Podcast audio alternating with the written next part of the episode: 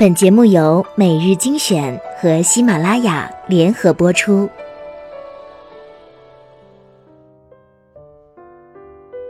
欢迎收听每日精选，我是主播小乖。今天分享的文章叫做《你的脸就是你灵魂的模样》。杨澜曾经讲过自己在英国的一段经历。她面试失败后，披头散发，穿着睡衣，裹着外套，就去了咖啡厅。咖啡厅里人很多，他被安排坐在一位优雅的老太太面前。老太太没有看他一眼，写了一张便签给他：“洗手间在你左后方拐弯。”他想起自己面试被拒的理由是穿着随意，愤慨于对方的以貌取人。此刻却发现，原来自己邋遢是对别人的不尊重。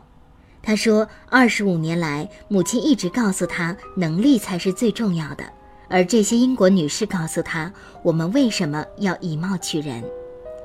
一个人得为自己四十岁以后的长相负责。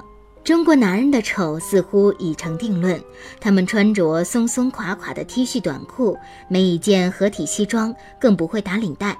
尤其四十岁以上的男子，大腹便便，油光满面，既无情趣也无品味。我们自小受到的教育就是能力胜于一切。”较量又不能当饭吃，把时间浪费在这上面干什么？但是事实上又如何呢？据说林肯总统曾在面试后拒绝了一位才华横溢的应聘者，幕僚问他原因，他说：“我不喜欢他的长相。”幕僚不解道：“难道一个人长得不好看也是他的过错吗？”林肯答：“他得为自己四十岁以后的长相负责。一个尊重他人也尊重自己的人。”如何会允许自己着装随便、形容憔悴？没有人有义务通过连你自己不在意的邋遢外表去发现你优秀的内在。你的容貌正是你赋予生活的样子。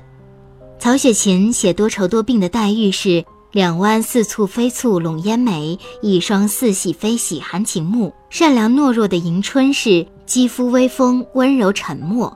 写精明强干的探春则是。俊眼修眉，顾盼神飞；忧郁的人眉头紧蹙，宽厚的人眼神温和，自信的人自然嘴角上翘。这些习惯年深日久，就改变了容貌。同样的，待人的谦卑，谈吐的优雅，读过的诗书，丰富的内心，都会投射在你的容貌上。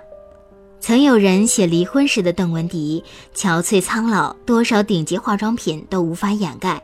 后来，邓文迪手挽年轻有才的小帅哥出现在镜头前，笑容灿烂，春风满面。你以怎样对待生活，生活又怎样对待你，最终都会呈现在你的容貌上。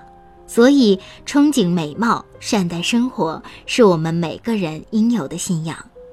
你的脸就是你灵魂的模样。郭四小姐郭婉莹的故事，许多人都读过。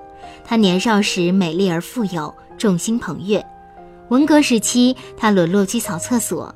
即使在那样的岁月里，他依然细心打理容貌，于煤球炉上蒸蛋糕，看书的时候用镊子翻书，尽量保持着从容优雅。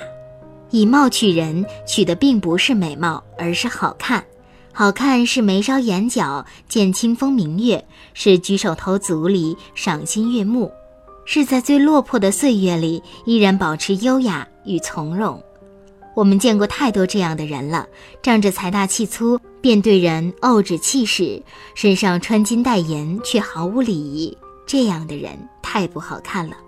好看绝非肤浅的美丽，它是一个人剥离了外表之后的素养，是放在浩瀚人群里也能一眼分辨出的气场。这是灵魂的样子。以貌取人，取的是什么？是你用你内在的气质和涵养，在岁月的沉淀下逐渐打磨的外貌。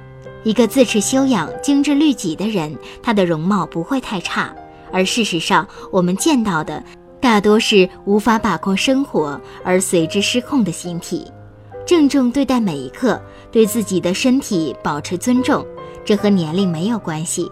年华终究会老去，你的面相。却由自己所打造，将自己打造的精致、美丽动人，这何尝不是一种高级的修养？